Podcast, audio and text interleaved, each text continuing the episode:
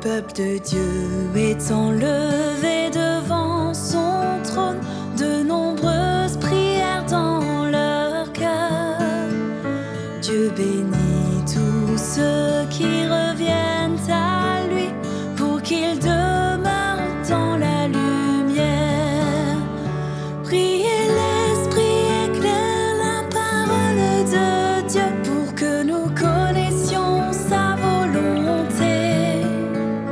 que chacun chérisse la parole de Dieu et qu'il cherche à mieux le connaître. Que Dieu nous accorde.